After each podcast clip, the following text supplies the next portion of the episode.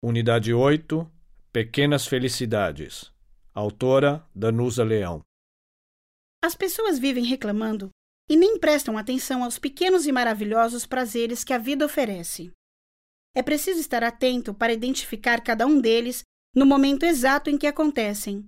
Isso se chama a vocação para a felicidade. Você tem essa vocação? A geladeira está com defeito. Você telefona para a oficina e uma pessoa gentilíssima diz que o técnico está saindo para atender a um cliente pertinho de sua casa. Ele chega, não pede nem a nota fiscal nem a garantia e diz que é uma bobagem, apenas um mau contato. Em minutos, tudo resolvido. Quanto é? Nada não, senhora. Isso é felicidade. Quando o frentista do posto diz que o carro não precisa de óleo nem de água e que a bateria está jóia, você não casaria com ele na hora? E quando, às seis da tarde, destruída, para um táxi bem na sua frente, não é muito melhor do que uma barra de ouro de 200 gramas?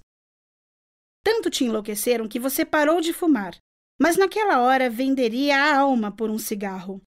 A campainha toca, é o porteiro novo. Meio sem graça, você pergunta se ele fuma. Simpático, ele tira o maço do bolso e, sábio, insiste para que você fique com mais dois. Muito, mas muito melhor do que uma informação privilegiada da Bolsa de Valores. Outro momento de grande felicidade, raro aliás, é chegar ao sítio e saber que nenhum ladrão apareceu. Os cachorros estão cheios de saúde e o boiler funcionando na perfeição. O caseiro está resfriado e aquela conversa comprida só amanhã. Essa é uma grande prova da existência de Deus. Você vê de longe, vindo pela calçada, aquele homem que já te fez perder o rumo de casa e que não vê há tanto tempo. Está horrenda, sem óculos escuros, e não vai dar para evitar o encontro. Droga de vida. Ele entra num prédio. Isto é ou não felicidade? E quando a faxineira telefona e diz que não pode vir, e o dentista desmarcando? E sua sogra dizendo que vai viajar e só volta daqui a três meses? E o tintureiro que conseguiu tirar a mancha daquele vestido maravilhoso? E conseguir pegar o carro sem o flanelinha te ver pode ser melhor? Momentos como esses são preciosos, mas há quem prefira um jantar com Jack Nicholson. Pode até ser, mas só se tiver testemunha e uma boa foto no jornal, claro.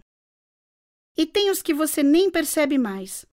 Depois da bagunça do fim de semana, chegar do trabalho e encontrar a casa arrumada, roupa de cama trocada, camisetas passadas no armário, cheirinho de comida na cozinha, parece até um milagre.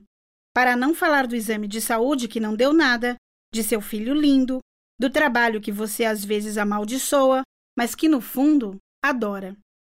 Sem falar do prazer de estar viva, Há quanto tempo não pensa nisso? Se você acha que esses momentos apenas acontecem, preste atenção. A felicidade também pode ser provocada. A qualquer hora, mesmo sozinha dentro de casa, olhe em quanta coisa boa você pode pensar. Exemplo: Que maravilha ter desistido da ginástica! Que delícia! Como fulano está viajando, não vai telefonar para me alugar.